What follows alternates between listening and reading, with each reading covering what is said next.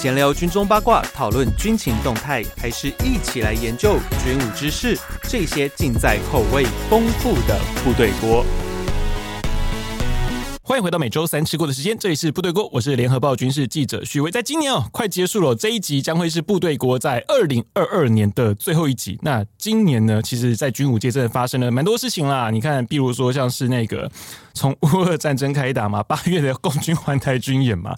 哦，这些事情其实，在军武圈真的闹得沸沸扬扬的哦。加上我们中线 以前西南空域啊，以前是我们到大陆沿岸哦，变中线啊，然后现在西南空域没了，然后现在甚至连我们可能都退到二四海里线哦。其实今年台湾发生的这些军事上事情真的很多，但还有另外更多的是在我们所谓军购上面的事情哦。因为你看，包含像之前我们我们做了一系列所谓的买不到的军购，像杰总跟那时候又来嘛，压轴的 MH 六洞 R 嘛。好在今天不是在谈这个，对，就哎、欸，奇怪了，我那时候听到说，哎、欸，应该是差不多要 OK 了，要出现了。就现在，哎、欸，是，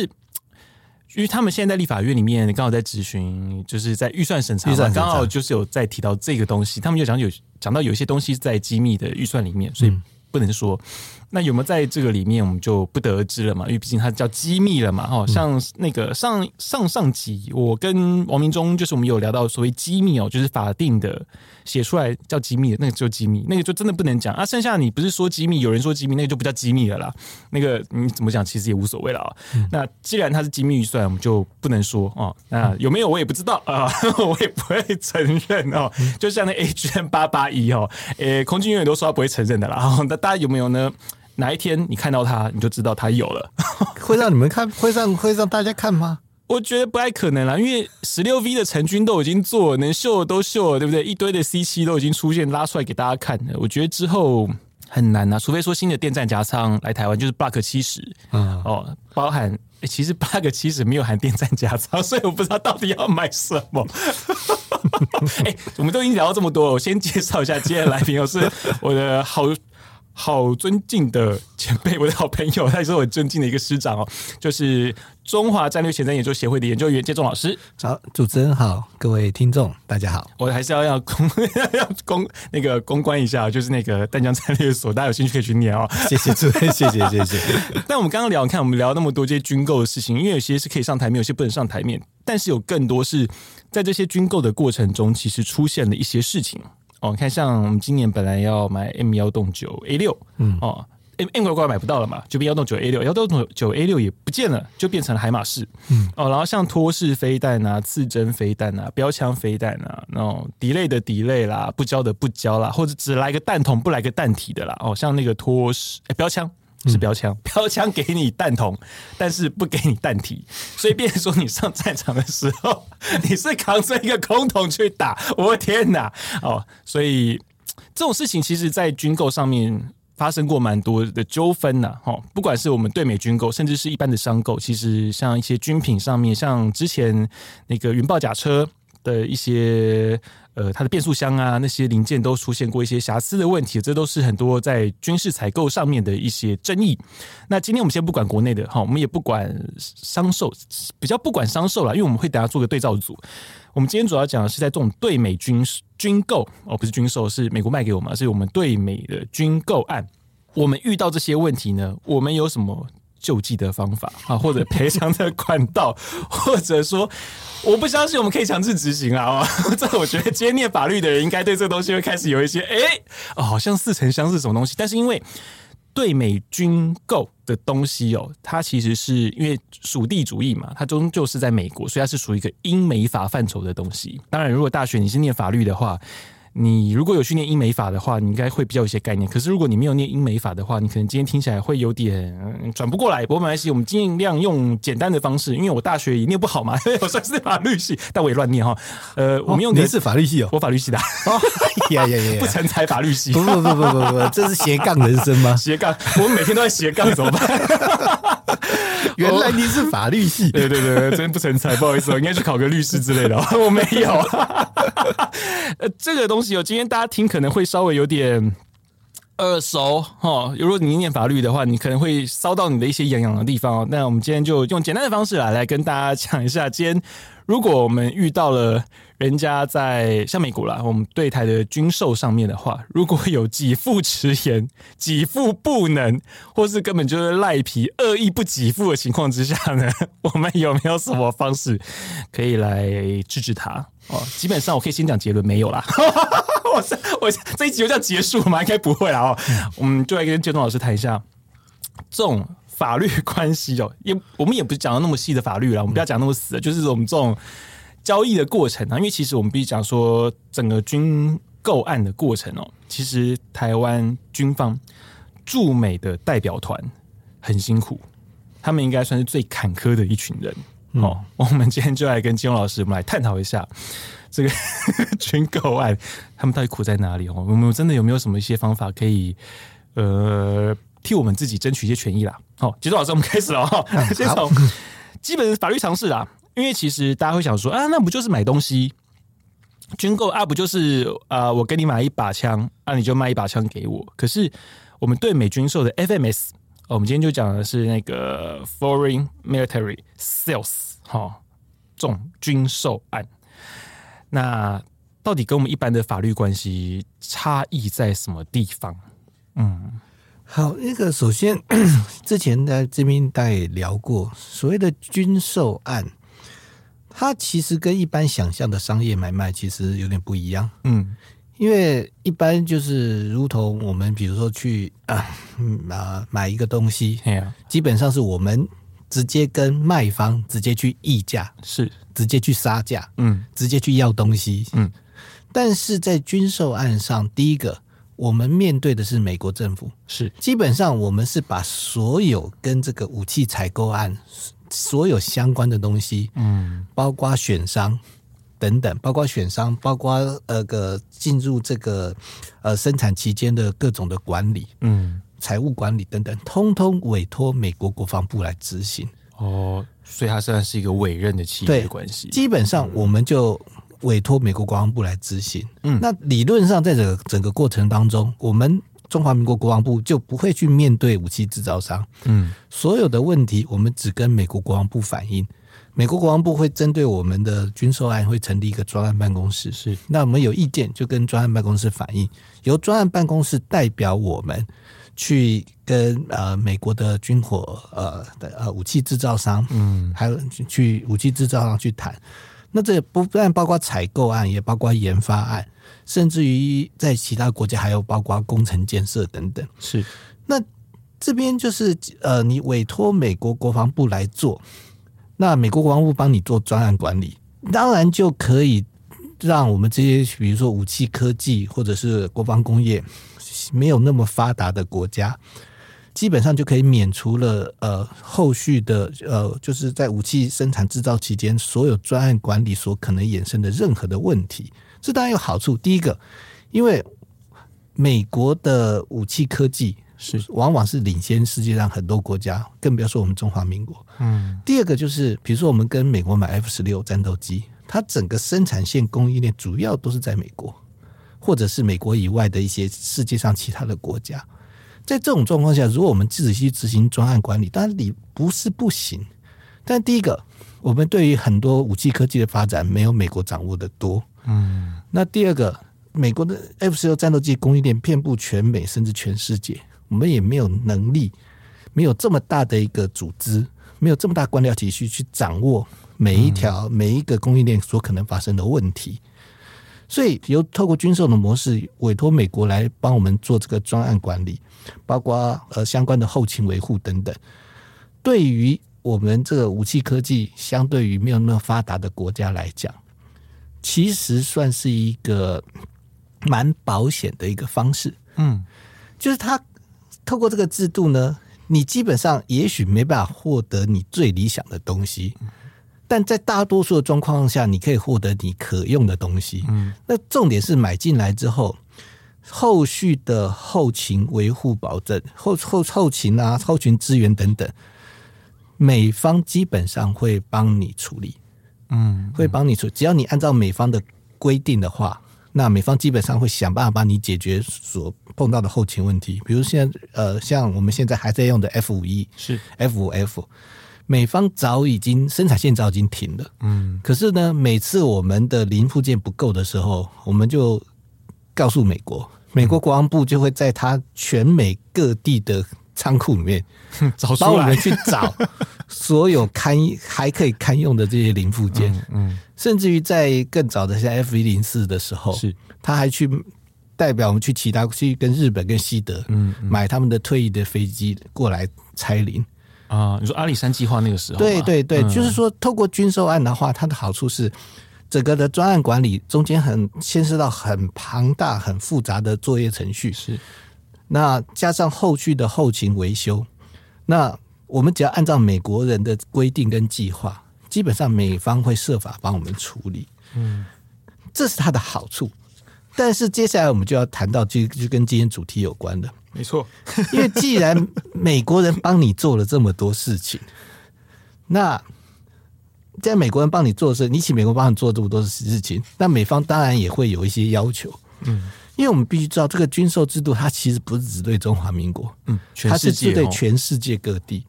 所以对他来讲，他没有办法做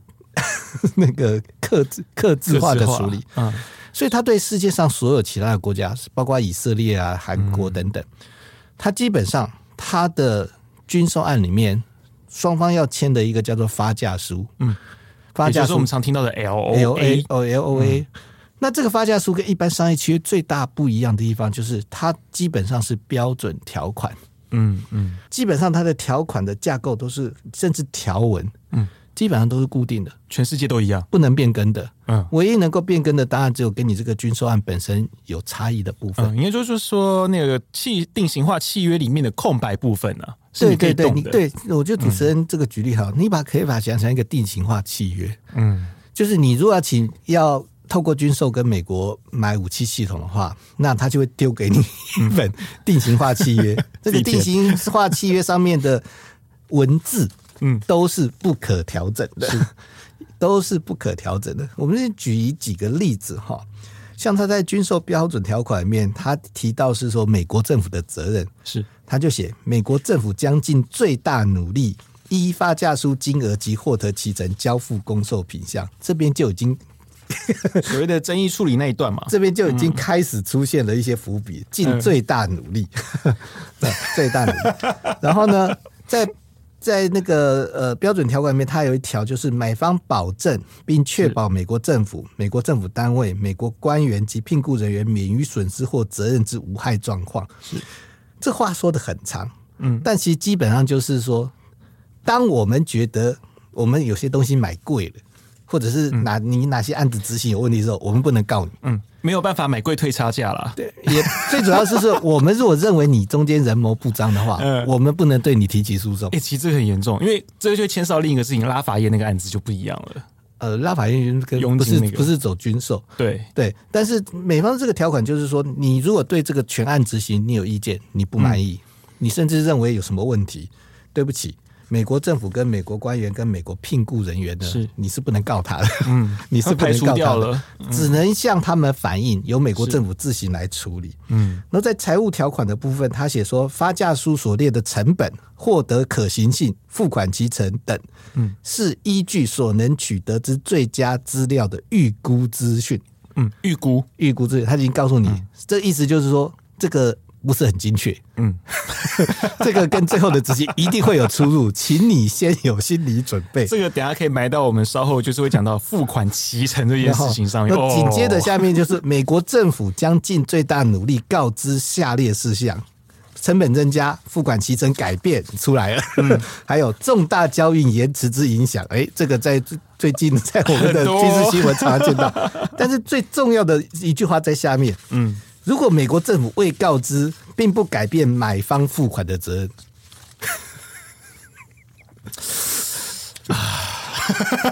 对，就是说我会努力告诉你，我尽可能告诉你，但是我不告诉你也，但是如果我忘了告诉你的话，你还是要付钱，你还是按照，你还是必须付钱，你还是必须付钱。好，然后呢，接下来他就讲说，买方必须承诺同意，好，即便总成本超过原发价书预估金额，仍需付款，仍需付款。然后当然是以美金支付啊，支付延迟付款之利息啊。那当最后他写说，美国政府将归还预付款项。嗯，哎，可是刚刚讲说那个，如果说超过预付款项仍需付款，这个是不是跟过去我们常见到像乐山那时候状况也是类似？就是它超过了原本 LOA 的价钱，对你还是要付，就追加追加的事情。对对对，对，没有错，没有错。呃，就是当他呃付款，我们纵使有再多的不满，嗯，我们要提出抗议，我们要求美国国防部去说明、去调解。但是呢，美国国防部会说，你还是必须先付钱，嗯，你钱必须还是先进入指定的账户面，他才会帮你做这个相关的争议处理。嗯等一下，这是一个付诉讼裁判费的概念吗？没有没有，还还能比那个更严重，其实比那个更严重。因为他因为他这套制度，嗯，所以常常就是说我们继续付钱。那理论上最后，比如说我们如果他认为我们讲有，他会退钱给我们，嗯嗯。可是从我们开始抗议到最后退钱，也许中间经过几年，是光是那个利息，对啊。不但我们的现金等于我们的大笔，等于我们的钱被积压在美国的银行，嗯，那相关的利息我们也有损失啊。对啊，对啊，对，我们也有损失。其实，所以这这是这套制度常常在一些呃财务上面呢引起。呃，我们这边很多的关键原因在这，很多经济法相关的人其实对这个都蛮蛮批评的，但是好像也真的拿他也没什么方法了。呃，当然没方法，因为人家在争议处理这一项，他就写明了，对。美国政府及买方同意对发家书内容之任何期件，必须由双方协商解决，对，是我们不得将这类旗舰交由国际法庭或第三者解决，对。这边是第一个讲，就是像以往一般的商业契约，如果有纠纷的话，嗯、我们上法院提诉讼，没错，或者像拉法耶汉，我们提国际仲裁，提国际仲裁。嗯、但是对不起，军售案这些都不行。嗯，那唯一当发生争议的时候，我们买方唯一能做的就是跟美国国防部去诉苦，对，说你们不可以这样做啊。呃，语气不应该不会这么强硬，请你们不要这样做。请快一点，或者是说，就只能够是说不断的陈述我们的理由啊、呃，我们很需要。哎、欸，可是我有个事情，因为我那时候看那个 LOA 里面有一个蛮有趣，就是他们在美国军售对对台湾军售里面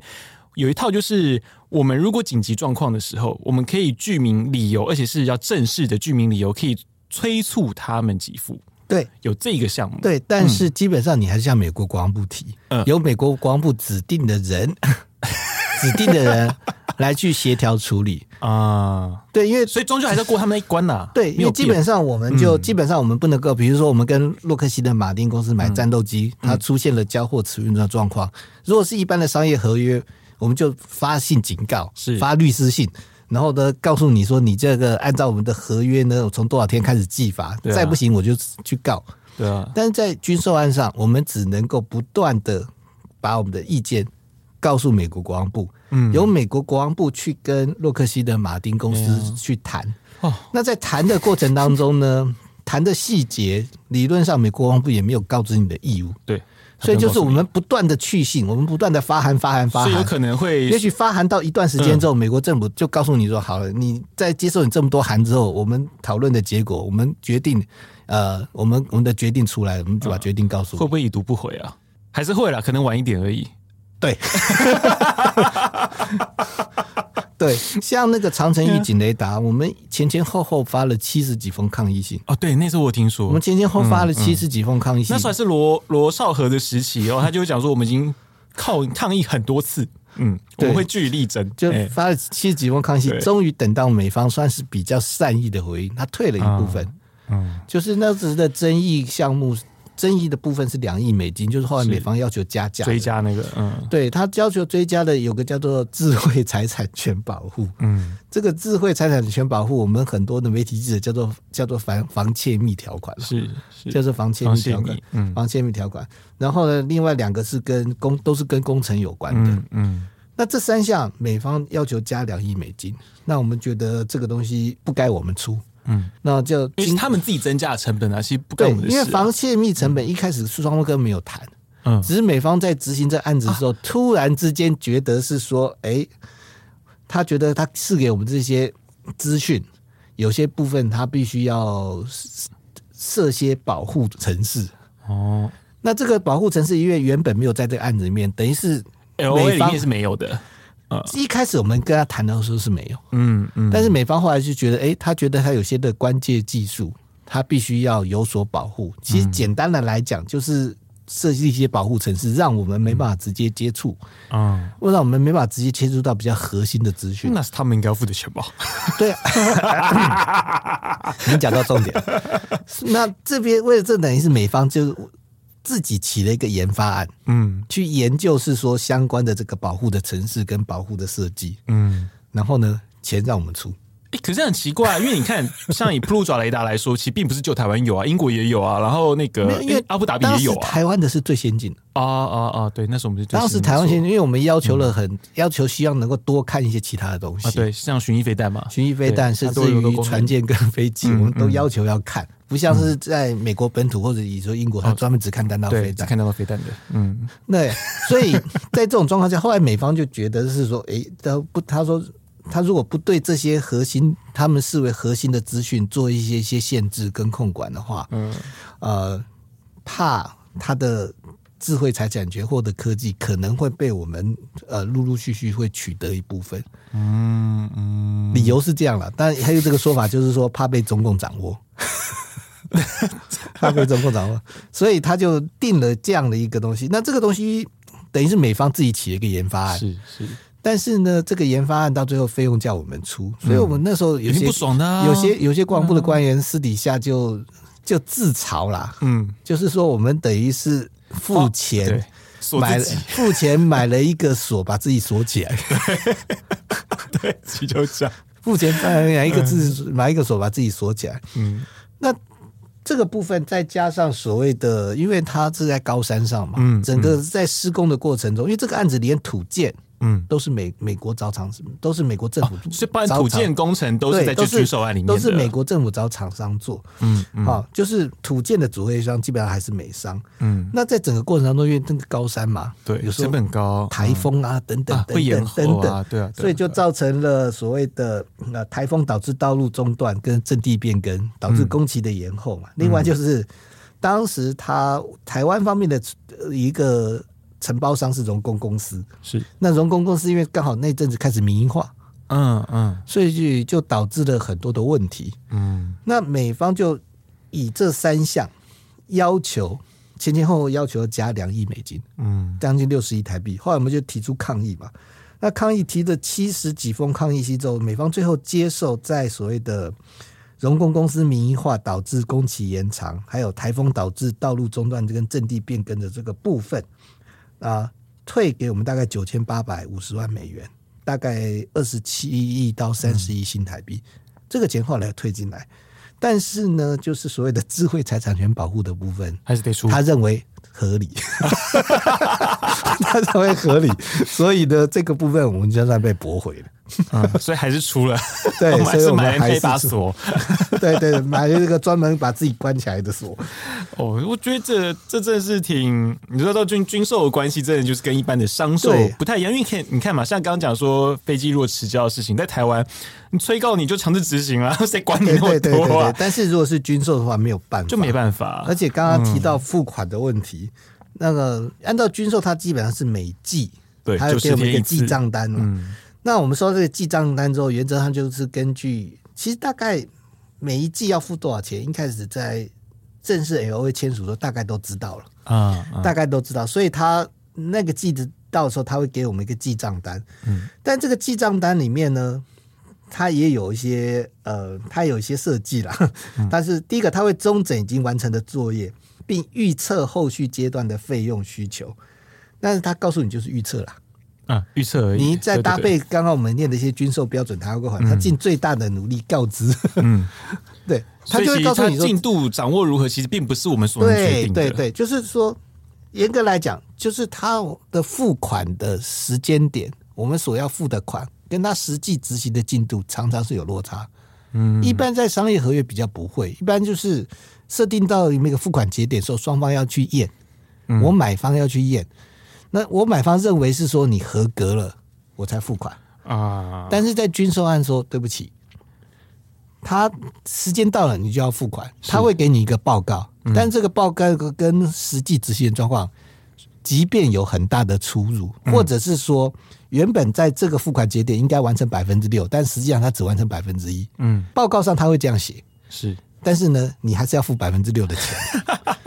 只是到最后的时候，全案结案结束的时候，他会做一次总总总计算，最终的账单。那那时候再把钱退给我们。嗯。嗯看起来好像也合理，但其实你如果知道那种商业采购的话，就会知道这其实对买方来讲很吃亏啊，不太合理。因为就表示说，第一个我们会有很多的钱，嗯，等于是预付款先压在那了，嗯。而且是放在美国的银行，不是我们的银行哦，不是台银的美国分行哦，啊，是美国银行。对，对，放在美国，第一个就是现金的积压嘛，对，然后相关的利息，相关的利息，那当然后来说，它的利息还是回到那个账户里面去，嗯，但是常常就代表我们有大量的预算。嗯，或者大量的付款，基本上都是积压在美方，对，而且是汇出诶。对，而那你说像大型的军段，比如说我们买直升机，嗯，或者买爱国者三型，嗯，那个全案都十几点，对啊，对，都很长。那全案都十几点，那如那所以说，我们其实每一次每一次都是先多付了很多钱在那边，那个钱就一直在那个账户里面。嗯，那到最后呢，他在结算说要退给你多少？嗯，但是这两年又有个新花样。他发现他需要退给你钱的时候，他又开始游说你，那你要不要再 再增购这些东西？我们先讲到那个这种给付迟延的这个问题哦，尤其因为像前一阵刚好开记者会，我就问，哎，到底有没有方式哦？因为我们刚刚前面讲了那么多，总结论 conclusion 哦，我直接 让发言人来说，我是之前记者会上问的，我们现在听一下哦。目前有些军售的确是有时程上的一个延迟，但是呃，军售跟商售其实是不太一样，所以我想请教一下，对对于这种。美方交货迟延的问题，我方有没有任何可以救济的管道？那如果有的话，是什么？有关军售相关的作业啊，呃，华美双方有非常完整的机制，包含不管是你刚刚提的，呃，如果延误的话，要如何去做补救等等这些，都有非常完整的机制。但是我必须要强调的是，到目前为止，它所有的进度啊，都是在我们的管制范围之内。那么我们也会协同美方。真非常审慎、认真的针对每一个节点做严谨的管控，希望让我们整个军售作业啊能够完成。哎，等一下，刚刚我们听到那个管控哦，节点哦这些，其实刚刚杰忠老师其实讲到很多，其实就跟这方面有关啊。其实这个点哈、哦，什么时辰那个范围哦，美国说的嘛。是他们说了算。重点是，就是说 他那个付款，所以从来不会，从从来不会 delay，从来不会 delay，因为 delay 是我说了算，我说没有 delay 就是没有 delay。呃，最主要就是他那个付款的点跟实际执行的进度是拆开的，是拆开的。嗯。是拆开的，所以我们每一次付完，其实大部分都是等于是先预付了，对，等于是先预付，然后就不断的预付、预付、预付，就钱 钱是不断的在叠加，但是进度是脱钩的，对，因为我们常常很多人在所谓，不管你是有买那种预售屋也好啦，或者说像你可能那个自己盖房子也好，预售屋就这样，你们是不是我们都会有所谓的那个付款期？嗯，哦，我大概房子盖到什么时候，我要付多少钱？我通知你，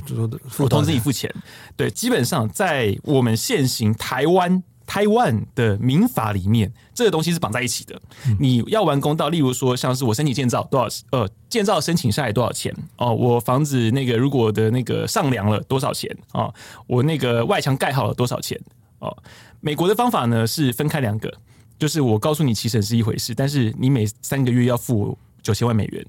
它是拆开的，是两个不一样的事情。所以跟我们一般台湾你买预售屋啊，我们这种民间之间哦，我们买东西的概念。完全真的不一样，完全不一样。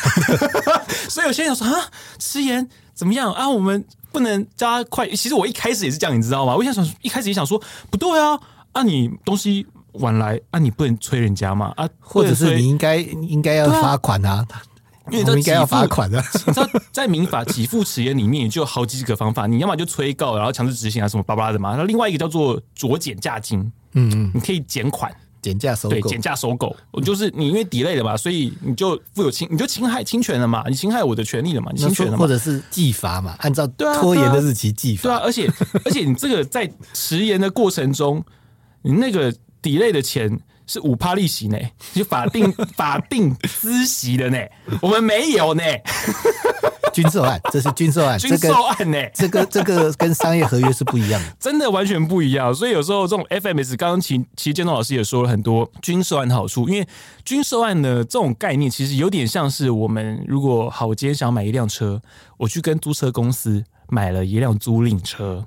的概念很像。为什么？因为保养他负责了哦，我的牌照税、燃料税他负责了，然后我的。呃，一些像改装，我希望说，哎、欸，我的车子需要马力大一点，然后租车公司跟我说，好，可以，我帮你弄，我帮你找改装厂，我帮你弄好了。那我只要负责一件事情，付钱，嗯，就解决这一切事情了，非常棒。而且，搞不好租车公司还会说，哎、欸，你这个车哦是高马力的车子，有危险性，所以我付了驾驶训练给你。哎、欸，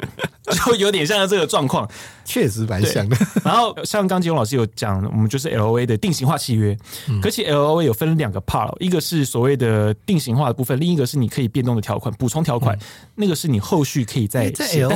O A 里面一定会给美国行政部门很大的弹性了。我相信一定会给很大的弹性。嗯、光是一个付款期程的部付款期程的部分，基本上就是美国政府决定说了算了。对，基本就美国政府决定。像像俄乌战争爆发之后，他就可以很正大光明的告诉我们说，嗯，因为乌克兰在打仗，人家要用嘛，所以我们刺针那比较晚一点。那那美、嗯、那因为乌克兰在打仗，我们美国跟北约把我们的库存先给他们了嘛，是是。战备需求他们先要了，对，嗯，所以呢，那现在呢，我们美国跟北约要先补库存嘛，嗯，对，对，所以我们的顺序又不断的往后延。所以，我现在好奇一件事情，那像是 AGM 八八一突然拿到这种事情，哎、欸，你该不是说这是机密？哎、欸欸，没有没有，是那一下就通通交给你说，空军不会承认这些事情，以后一下就通通交给你讲。反正我们报纸也写，我们害怕了。我说了，假如啦，吼，我好贱。假如八八一拿到，吼，会不会跟所谓的像共军八月的军演那种时候，我们会用一种叫做战备紧急需求的方式，请美国提早交货？会不会有这种状况？可不可能？基本上，因为交货期程都是由美国行政部门在掌控，嗯、是，所以他要慢，当然可以慢。嗯，他要快，那他觉得有理由，他也会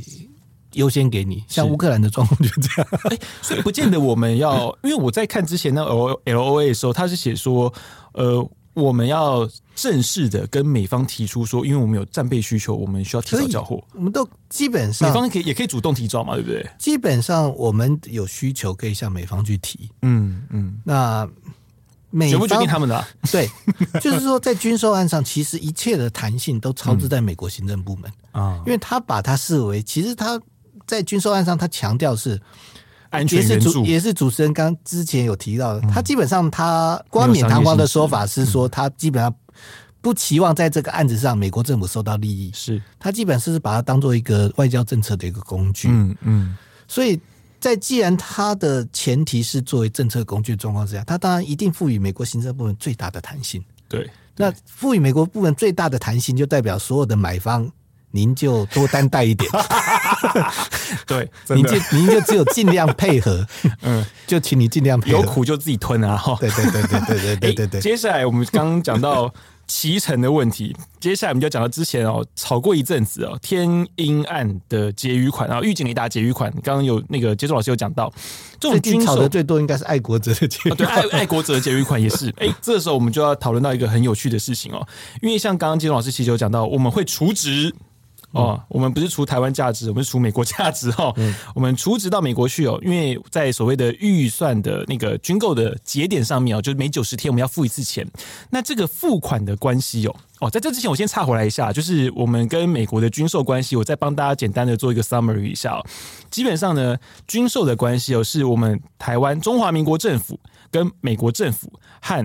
呃所谓的武器。商哈，不管是承包商也好，或者是所谓的合约商也好，而合约商跟承包商不一样，这两回事哦哈，就是武器制造商、哈武器合约商、武器承包商，其实这都是分开的东西，跟武器方面提供者就是那个 supplier 是分开的三角关系。但这三角关系很有趣，是我们跟美方之间，据目前比较多的法律的说法啦，是一个买卖加上诶委任的关系，我们。跟美国是买军品哦，这方面就是我们跟美国是一手交一手交钱一手交货，所以这是个买卖的关系。但另外呢，是我们请美国去帮我们找寻适当的军购哈，适当的军品，所以这是一个委任的关系，是我们跟美国之间存在的。这是一个契约的关系。另外呢，美方跟他们的所谓的 supplier，就是武器的那些提供者，哦，他们之间呢就是很单纯的买卖关系。嗯，所以呢，在整个军购，为什么刚刚我和吉中老师会讲到这么多这么复杂，然后我们这么吃亏的状况，是因为我们跟武器商之间，我们没有。任何的法律关系，OK，好。如果今天呢，你是个念法律系的学生呢，跟小弟我刚过去这熬熬辛苦寒窗苦读那四年的时候呢，你就会知道，这时候你体系图就可以画得出来了啊。是用什么法条呢？你就可以画在那个箭头的下面哈。OK，你可以自己去写，自己自己去画。但基本上，我们跟美方的法律关系的签订是基于美。国法律，所以基本上呢，在台湾呢，你适用的法律是没有的。所以，变说，呃，如果各位啊听众如果有兴趣，想要在这个法律关系里面呢，想要去多琢磨的话，可能要去美国的一些法院，要去找一些可能他们过去有的一些判例了。但基本上，因为我们跟美国之间 FMS 哦，刚刚金老师有讲过了，光在他的那个争议条款里面，那第七款哦，直接帮你很开心的排除掉的，你不能上法院。嗯，所以基本上是协商，而且是我们。跟美国协商，而这协商的关系，诶、欸，基本上应该是我们的驻美代表团哦，就是国防部的驻美代表团跟美国的国防部去做交涉，应该是这样吧？以他们的关系来说，呃，基本上发动还是有军种了。还是军种？哦，各军种自己。发动还是有军种，像比如说抗议函的话，一定是像以，但是军种写完之后，还是要送到驻美的代表团，驻美代表团窗口就是当驻美代表团是个窗口，对对，因为都要经过他们那边，然后驻美代表团是个窗口，嗯，对，但发动还是由建案的军种。是，嗯，那经过国防部核定，然后到驻美代表团，对，所以我真说，我们刚刚节目一开始我们就会讲，为什么驻美代表团真的很辛苦啊？原因就是因为。这种很晒的事情都会到他们身上，因为你要去跟美方交涉哦，你的军购要怎么，其实要怎么跑，你能不能提早，或者是你的延迟能不能让我们能够有多些让利给我们一些事情，甚至说包含像你安排训练哦，你的人员要到美国去训练呢，你美方突然说，哎，我们现在人员的训期训能量不足，你可能要 delay，那你后续你要怎么安排？如果人都已经机票买都要来了，你怎么办？哦，这些事情其实都是驻美代表团那些武官们呐、啊。要设法协调的事情，很砍，我只能讲很砍。首先呢，你光英文能力就已经超死你了，然后你还要跟他们讲一些很难，因为你知道，其实在这种军武里面哦，其实有时候我因为像我自己，因为对于飞行的东西比较熟悉嘛，所以才会去看那技术手册。可是对于其他人，一般如果你并没有在这领域熟悉的人，你纵使 TOEIC 可能考很高分，你也不见得看得懂。嗯，那更何况是军武里面，它有些的词汇真的是。有点难，你可能要看英英词典才有办法翻译的出来什么意思哦。你看英汉还不见得有，所以它其实蛮，我觉得蛮难的事情。而且它常常比如说变成美国跟国内对司令部的夹心饼干，很辛苦哎、欸，真的夹心饼干。因为坦白讲，国内的很多的军种军种司令部对很多的军售的东西未必那么熟悉，对。未必那么熟悉，但是比如说他们的参谋长，嗯，在立法院 被立委咨询被立委 K 了之后怎么办？要说明，就只好去找那个驻美军事代表团。是，那驻美军事代表团有时候还要想办法先跟国内解释。对啊，对啊，还要先跟国内解释跟说明。但是因为就像我们刚才讲的，很多的军售的条款，第一个它是固定的，是。那再加上美方可能在执行上确实有碰到一些什么样的问题，嗯，但是在跟国内说明的时候，有时候也。未必这么这么容易说得清楚。对，其实他有理说不，你纵使有理，你也说不清啊。其实真的很难啊。我们接下来我们要进到下一阶段，刚刚跟大家介绍完，就是这种我把那个整个比较单纯的这种法律关系体系已经跟大家介绍了之后，接下来我们就要讲这种诶结余款这件事情。因为结余款在过去前一阵子啊，其实闹得蛮凶的，并不是在于说哦这个结余款多大的事情，而是在于说人家。还不还的问题，因为其实，在军售的过程中，最后一关哦，其实我们刚刚已经讲到整个军售过程了嘛。最后一关就是所谓的最终账单，嗯，有一个算总账了，也就像是你在银行哦，你存钱存完了，你不想存的时候要结清哦，它就是一个结清。还有就是你那个跟人家买完，就是你房子嘛，点交的时候，你总是要把尾款付清嘛，或或者是人家有多的钱要退给你。通常来说，这个钱呢，在你整个案子结案后一年。哦，人家就把钱退给你，因为，哎，等下我们后面还可以讲到一个，呃，保固 warranty 这件事情哦，这个也是很多故事可以讲哦。但我们先讲到结余款这件事情，因为基本上呢，在你结案过一年之后，这些结余款应该就要退回。但是前阵子呢，不管是爱三也好，像还有天鹰案的 AH 六四一阿帕奇也好，发生了一个美方钱不吐回来的事情。但我就很好奇，我们不是在 LOA 里面，本来这种事情它就是一个既定的流程，为什么他可以把钱压着继续生利息？他可能这个很妙，他的理由会不会就是说，如果是爱三的结余款是，那他就说你可以把这个钱。嗯，继续用来精进原计划，对，精进原计划。可是那个变成说，你是不是就得要再另外生一笔 FMS 啊？他如果是在一开始发价书，啊，还是因为那算是开放式军购里面的？呃，应该是我的理解是这样，就是当他送国会的时候，嗯、那个发那个发价书草案的金额，他通常都是高估嘛？对对，会高估，一定高估，通常都高估，百分之百一定高估了。对，嗯、那如果你这个全案到最后。他算来算去，本来有一笔钱要退给你，嗯，就表示说他没有超过他报国会的金额，没有超过报他国会的金额的上限啊啊啊！那在这种状况之下，啊、其实不用再重新走军售流程哦，就是它基本上理论上它还在原案之下，嗯嗯，那。根据美国的规定，就是你如果报国会的那个发价书的金额的上限，嗯，如果到最后执行超过它到一定的比例，嗯，那要重新获得国会的同意。是，但是如果没有超过，那基本上就不用。哦，你多卖都自己可以决定了，就不用说再过国会那一边了。对，对，所以在这个状况之下，就不必再重启一个军售案。嗯，那如果我们这边坚持要重启军售案，当然。也是可以，理论上当然也是可以，但就会闹得有点不开心了，对不对？就会就会跟美方的关系就会搞得比较僵，僵，嗯，就会搞得比较僵。所以我们的国防部可能一方面也觉得重启军售案，再跟国内去申请预算也有点麻烦，对，所以就会觉得是说，这其实也算是个两边都可以偷吃布的做法吧。因为对国防部可能就会觉得是说，嗯、我不用再另外另外申请，我钱退回来，我也是交给国库。嗯对，他国库会不会再把这个钱拨给我啊？未必哦。嗯，对，未必哦。那我如果再重新申请，重新走一次预算程序，中间又要经过至少两年。嗯嗯。所以国防部可能也觉得，既然美方有这个压力，嗯，他们就忍辱负重。而且搞不好这样子，哎，我多买一些东西，未来搞不好还买一送一这样之类的吗？国防部的角度来讲，说不定国防部。最起码不会太排斥这种压力了。哦，这种东西其实，呃，我们以军方来说，他不会那么排斥。不会如果说太排斥这种多买些东西，如果在你的那个结余款里面扣的话，对，是 OK。因为我觉得，其实大家呃，每个官的行政机关一定都是都有这样的想法，总希望自己方便啦，一定的啦。我钱缴回国库，嗯。嗯并不代表说这个钱以后还会回到我身上来用。其实，其实以预算法的架构就是如此啊，的确是如此。对对对，所以我觉得对国防部来讲，他们。碰到这种压力的时候，他们也没有那么排斥了。啊啊，是是 是，也没有那么排斥。而且这有点像是那个，当我们把钱丢进悠游卡之后，我们从来就不会再把它退出来，是一样的道理。你一直逼，一直逼，一直逼，然后觉得好像钱用不完一样，但发现其实花蛮多的，有点类似这样的概念哦。大家如果，但是我自己是觉得，好像我没有自动加值，你知道吗？我自己是觉得啦，呃，我觉得还是要有所节制，是还是要有所节，因为。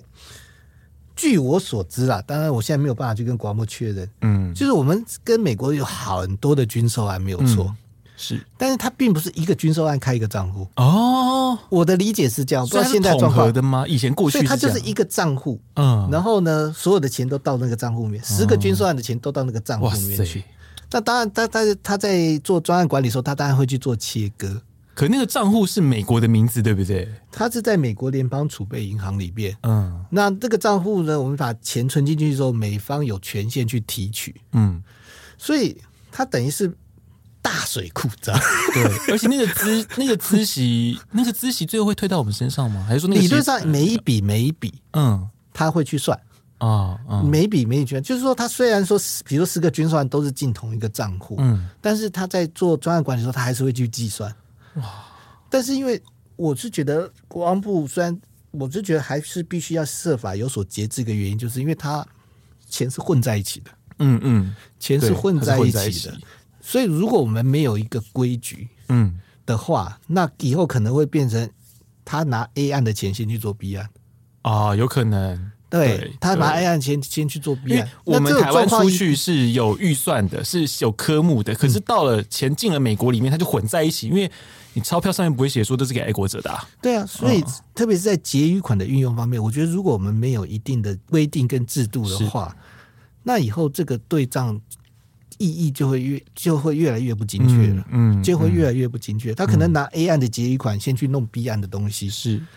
到最后，每个案子每个案子间会越来越切不清。对，而且会变成说，好，我今天最后最终账单出来这笔钱，假如说我今天可以退回来八十几亿，可是如果我这钱在银行里面有被支付到别的项目去，会变成说我退不到那么多钱啊，就没了。所以分开的，所以我、嗯、这个部分当然，因为我现在离开立院发展院久了，我不知道现在的状况，但是据我的了解，那我当时还在立院的时候，其实我在预算书上我们看到的是很多的军售案，是，但是好像都是。在美国，其实就是同一个账户，就是同一个。所以你在支付，甚至在结余款，也甚至在最后结算结余款的时候，你如果没有一个规定或者没有一个足够纪律的话，嗯，坦白讲，有心人士是有一些操作的空间，会会有一些人士，所以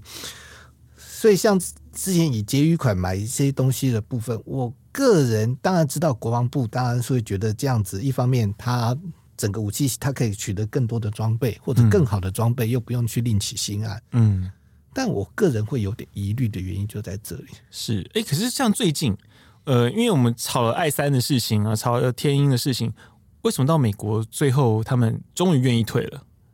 嗯嗯，是因为我们吵得够凶吗？才愿意退？愿意让步，因为他毕竟要有结案的一天了。所以其实，所以其实并不是我们有吵才有拿，而是他本来就应该是如此了。就是说，当他提出意见之后，我们也许有些接受，有些不接受，但总、嗯、总就要有结案的一天。对，你总是要盖盖完章收尾的嘛。对，总是要办公室的人总是要下班嘛。对，总是要有结案的一天。那结案的话，他当然就会到最后就根据这个时间点，他最后做个清算。然后到时候退给你多少钱？嗯、哦，终究是要清算，就是要处理掉这笔账。对对对，但案子还是要结掉，嗯、案子终究还是要结掉。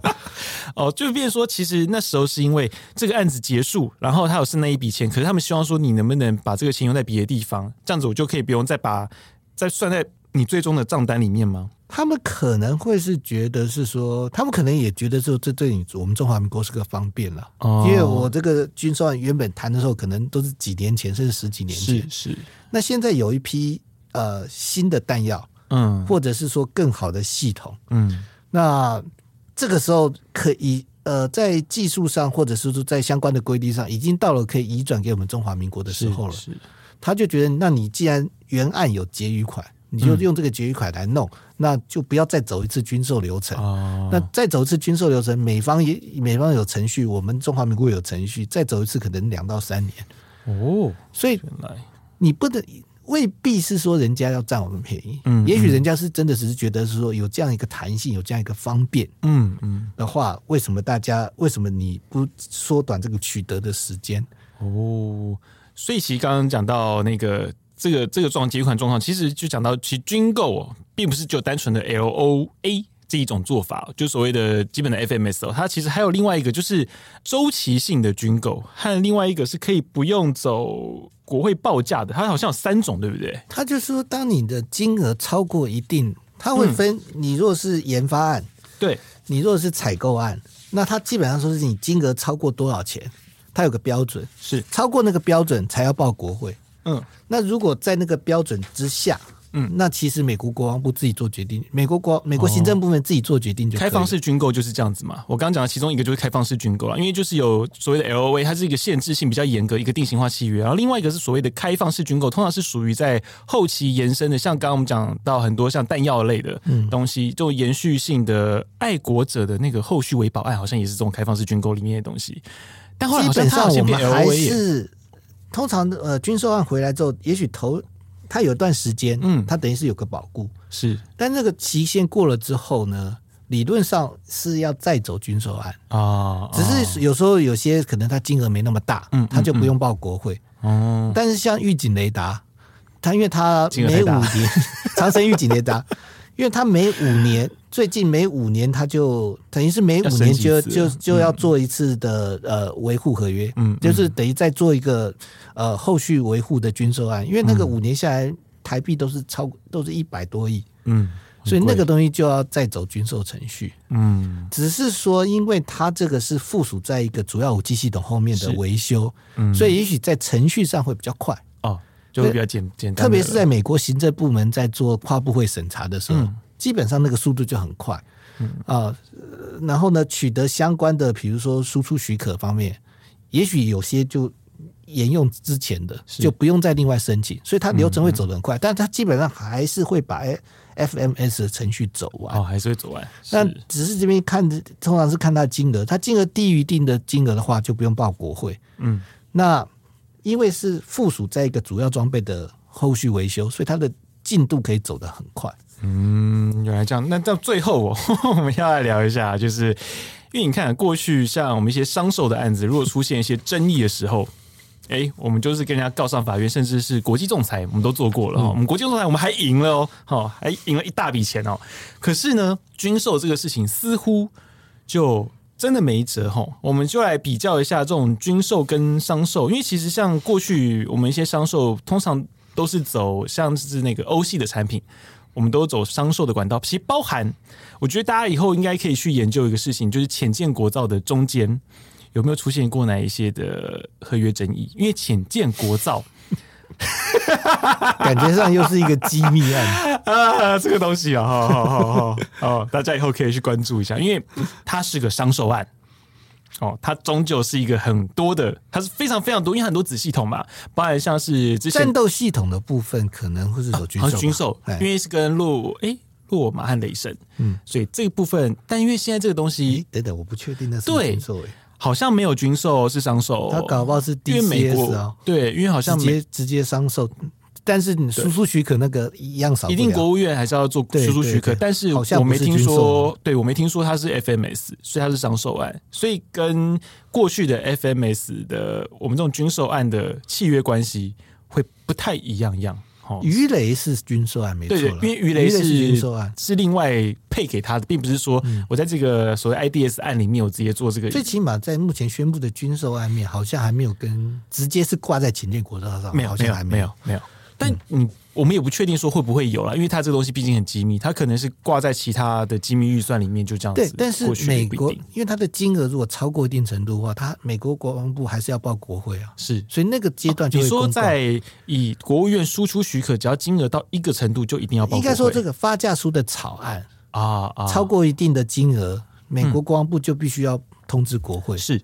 那目前在通知国会项目好像没有看到直接。挂在秦建国造上、嗯、好像没有，没有。可是如果今天是商售的话呢，还需要再报国会的吗？商售的话不，但是一定要申请输出许可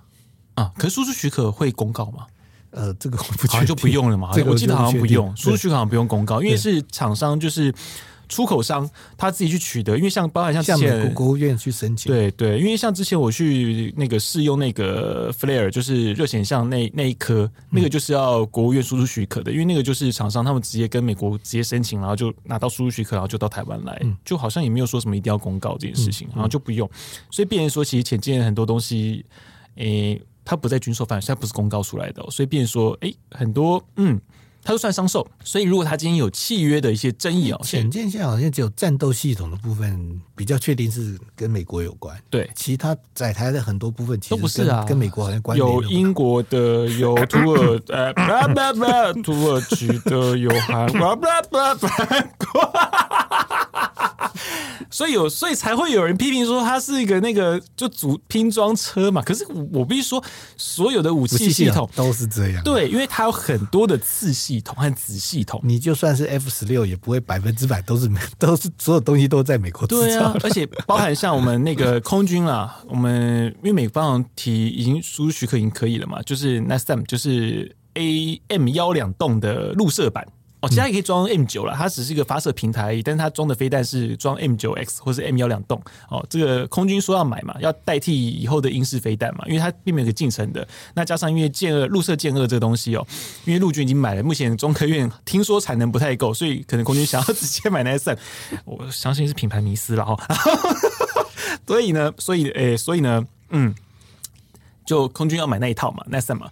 但那三其实它也不是全美国的东西哦。它也是有欧洲的东西在里面啊，所以所以有些人会质疑说，这个 NASM 到底真的可以买吗？因为实际上，包含我们前前一阵子，我们之前有做过的一集，就是讲到那个鱼叉的事情，嗯、我们就讲到那 NSM 的事情，我们买不了是因为它有瑞典的技术，要有瑞典的许可才可以，所以我们拿不到，所以那那个 NSM 我们买不到。那诶啊，那 SUM 这个虽然说它里面的弹体是用 N 幺两动，但是它整个系统本身毕竟它有欧洲的成分在，所以诶。我 这个能买到这没关系，我等那个 我等 L A 发出来我就知道了，这没关系哦。但我们真等到像拉法叶那个时候，我们这时候就要讲到先商售的部分，因为其实过去台湾的商售，当然了，因为其实像两两五也是像商售进来的嘛，那三架，而且那时候很好玩，我们那个买两两五的商售跟华航啊，呃，那个长荣啊，买波呃买 Airbus 的飞机。其实一样的，是我们签了三架，再签十五架的选择权哦。我们还是我们有签，我们有签 option 的哦，所以我觉得蛮妙的。有签选择权，但过期了十年，早过了，所以后来我们就没买，因为那个两两五那时候被纠正嘛，被监院纠正嘛，然后后来空就不敢买了嘛，那时候买了还被骂。不然其实后续如果再买，其实整个拐动的。那时候其实是有一套所谓的我们像一个售期管理啦，嗯、他就是想要把借机那时候就全部把飞机换掉，就变两两五哦。但后来就是因为很多因素啦，我我也不太好说。就是反正一个方面是因为两两五被纠正，因为它是一个适合海上的飞机，它本来就不是爬高山的哦，它的升限本来就有受因为重量的限制，因为它本来就是个重型的直升机嘛。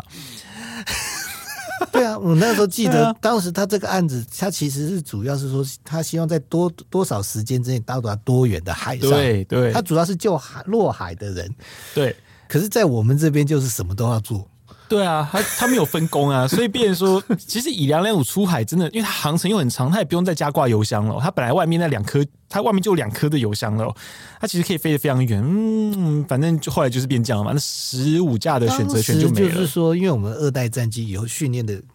空域变远了，比较远，所以我们必须要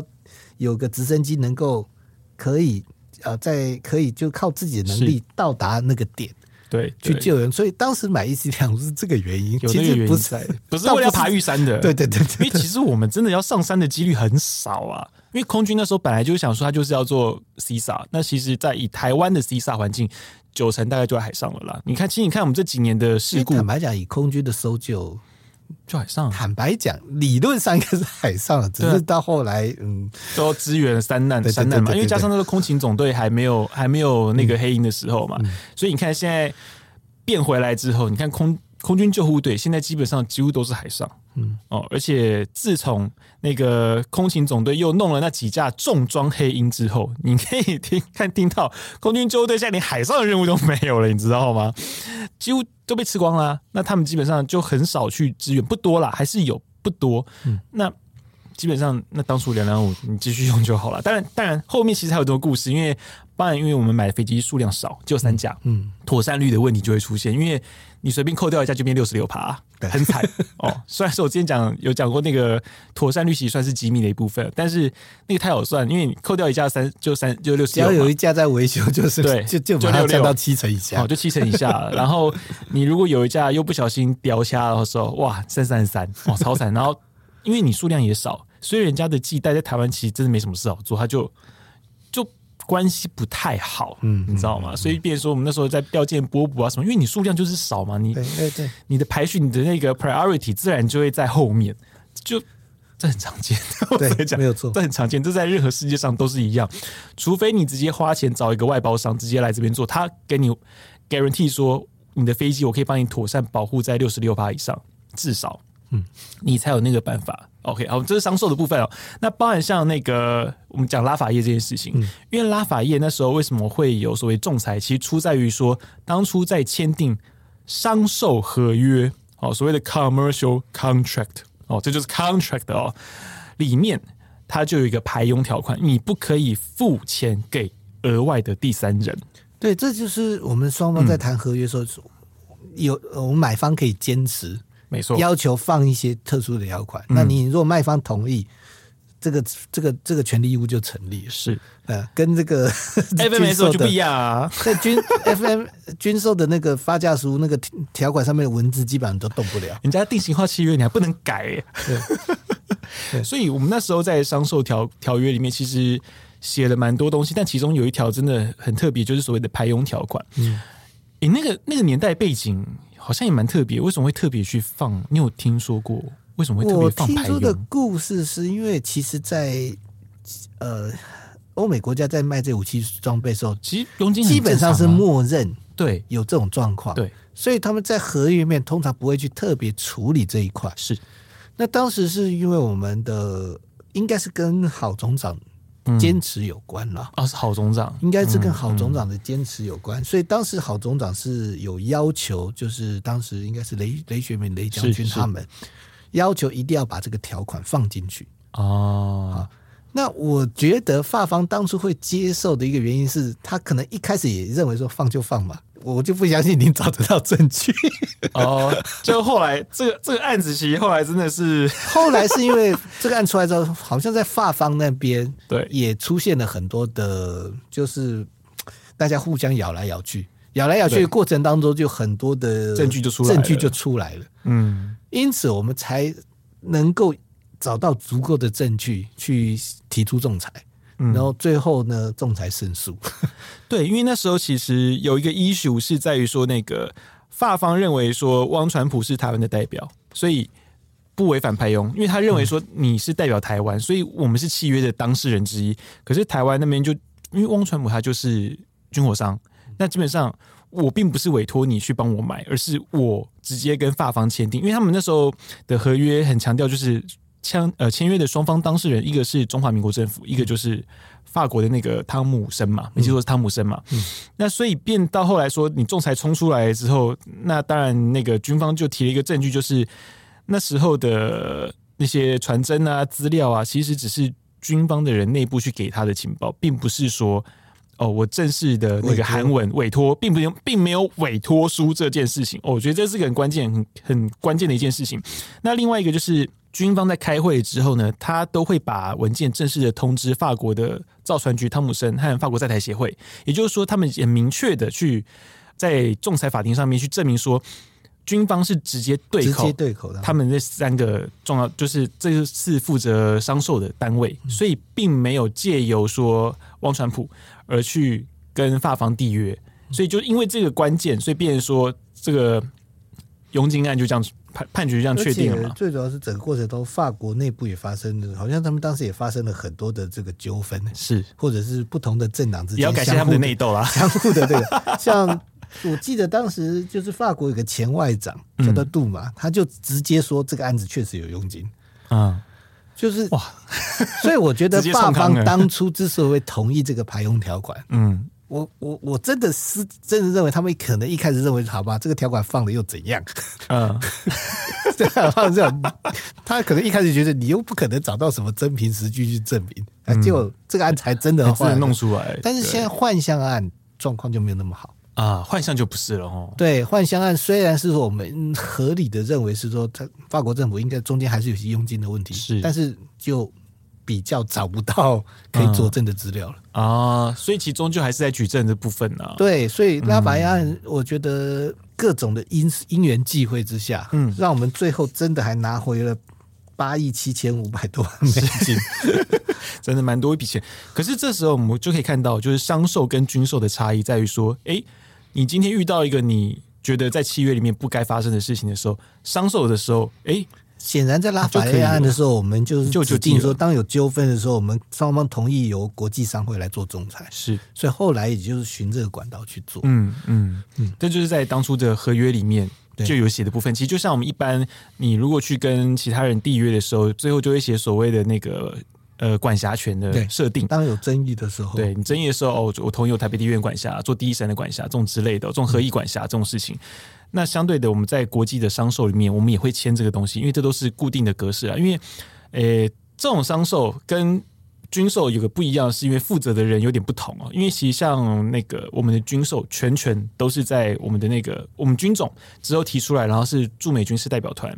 那边去负责这件事情。可是，在商售的时候，一样还是军总去负责，但是你会加上很多的律师。主持人刚刚有讲过的一一段，就是在军售案上，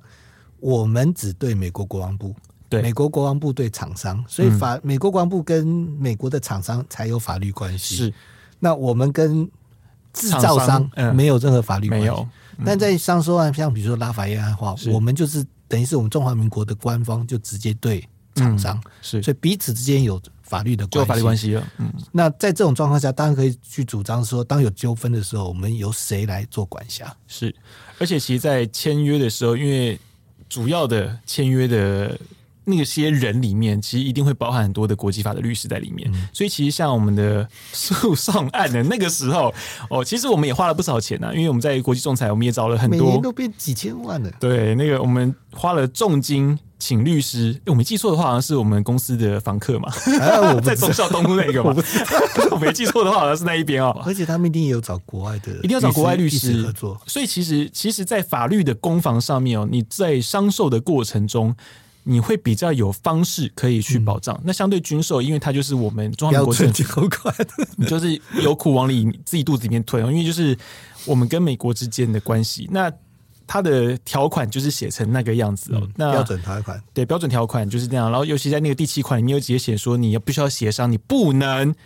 去提法律，对你不能向法院向第三方提起那个争议。其实他那个写的很完整哦，是他那个不能向法院提起诉讼，还不得向第三方提起异议，是因为他断绝了你可以去法院和仲裁。对，所以你两个都不再念一次啊，必须由双方协商解决。嗯不得将这类旗舰交由国际法庭或第三者解决。对，所以他其实是连法院的法律诉讼跟仲裁、商业诉讼来说，你没办法告他了，你完全都 你完全都没有路可以走。嗯，哎，所以其实像过去今天这一集，当然一方面是在跟大家讲，就是哎，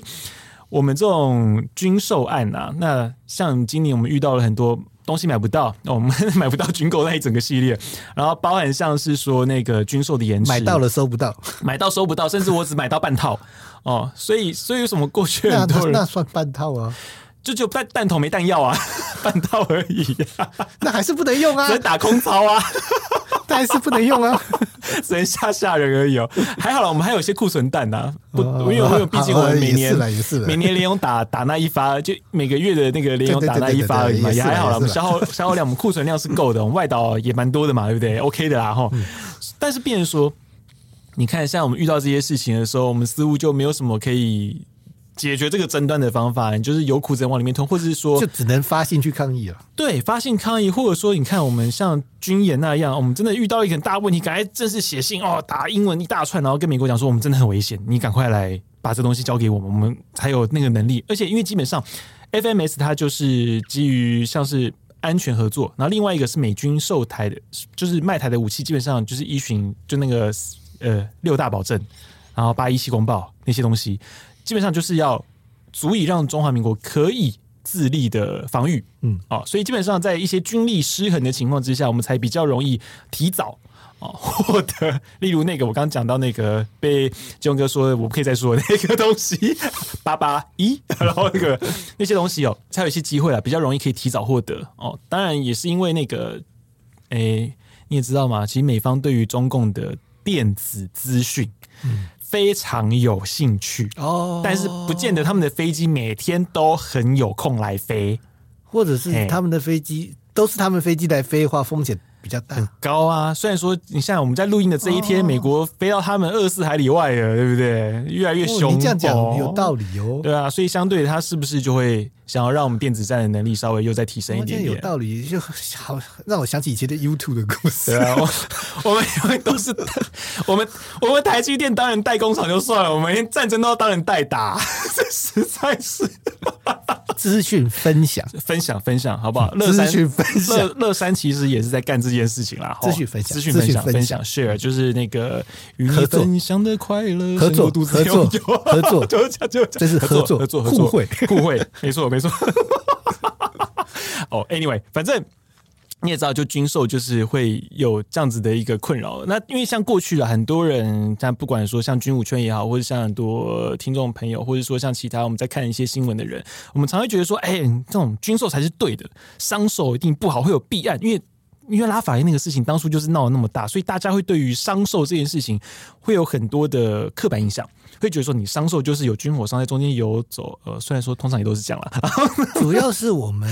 对于很多的武器的科技没有没有办法掌握，对，没有办法掌握，所以必须委托于美国国防部来处理了。是是，那自己处理的时候，姑且不说他是故意人谋不臧，有时候真的是不晓得状况。对，因为不见得大家都知道那么多专业度。现在武器就这么复杂，对啊，尤其你要买先进的东西的话，对，那个东西你国内根本没有。而且说穿了，你看用武器系统，它的资讯又不是开放的。对，因为假如说好，我今天想要买一辆奥迪好了，随便。嗯哦，我可以先去奥迪网站看它的资料，嗯、我可以去 Mobile 零一上面，或去其他网站上面，对不对？好车网啊，什么一堆上面，我去看大家的使用心得，对，还可以试乘试驾。可是，呃，我们其实军购也会有啦，但是，例如我们有台湾有人去试乘过苏凯二七嘛，对不对？所以，呃，是有试乘试驾，但是我们很多的资讯，我们并没有办法很及时的去了解，嗯，我们并没有办法像网络那么公开发达哦，去知道你很多细节的东西，因为其实。网络上你看到的 spec，它都只是一个表皮上面的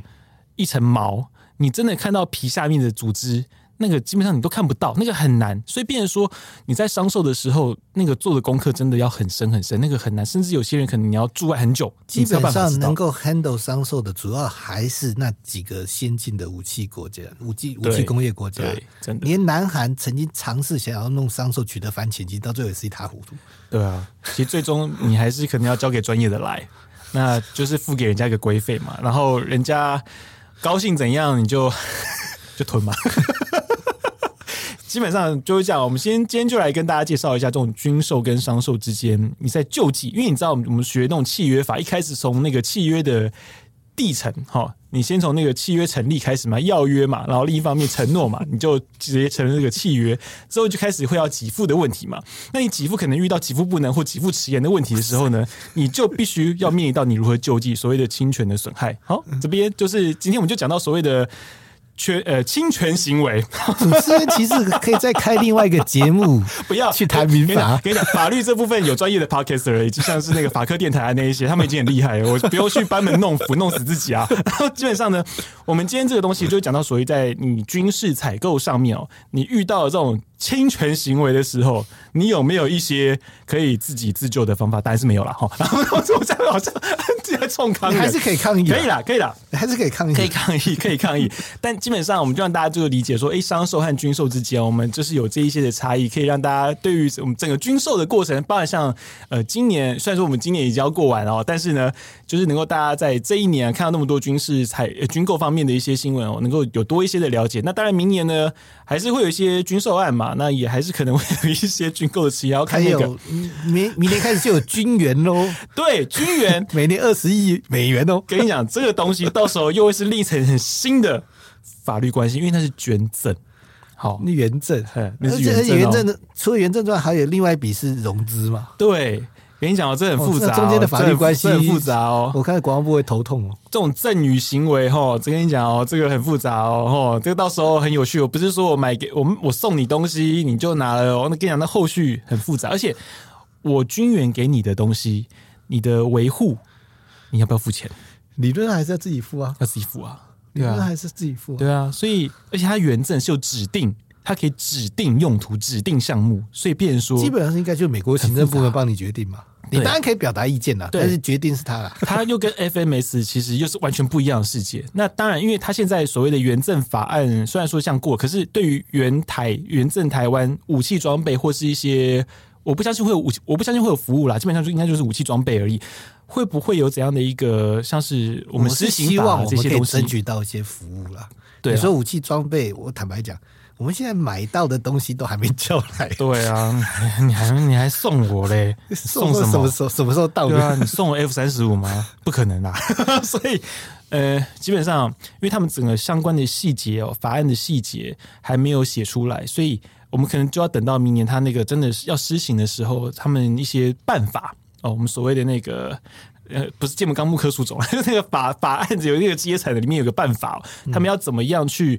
施行这件事情，我们可能要等到那个细节出来之后，我们可能才有办法谈那么多哦。反正今天我们就简单的讲，就是 我们有没有什么救济的途径哦？非常抱歉，我跟大家可能有点失望，因为其实没有什么救济的途径，我们只能抗议而已啊。我们部队锅就到这边哦。今天非常谢谢你的收听哦。如果你喜欢我们节目的话呢，也请追踪并且分享给你的好友，然后恳请会赐我们五星的好评。另外，有想要说什么话跟我说，跟杰老师说呢？也欢迎在 Apple Podcast 底下有个留言的那。那如果觉得这个节目好的话，麻烦抖内一下。可以抖内，对对，我们是可以抖内的哦。那个下面有个链接可以抖内，如果大家喜欢的话，也欢迎抖内我啊，或者直接那个留言就是维持徐宇威什么之类的，都欢迎大家这样子干哦。啊，另外呢，我们联合报的数位版今年其实真的有蛮多很不错的一个文章，感感谢激动哥也是订我们的订户之一哦。那如果有兴趣的话，也欢迎部落观看。那也欢迎大家就卡刷下去去订阅我们公司的数位版，那个好的东西还是需要大家的支持。没错，那非常谢谢杰荣老师今天来那个。我一直被大家催促说该去上你的课了，我一直没考哎、糟糕！我我我努力挤出时间，好，非常谢谢金庸老师，那我们下次见了，拜拜。好，谢谢主持人，谢谢各位听众，谢谢。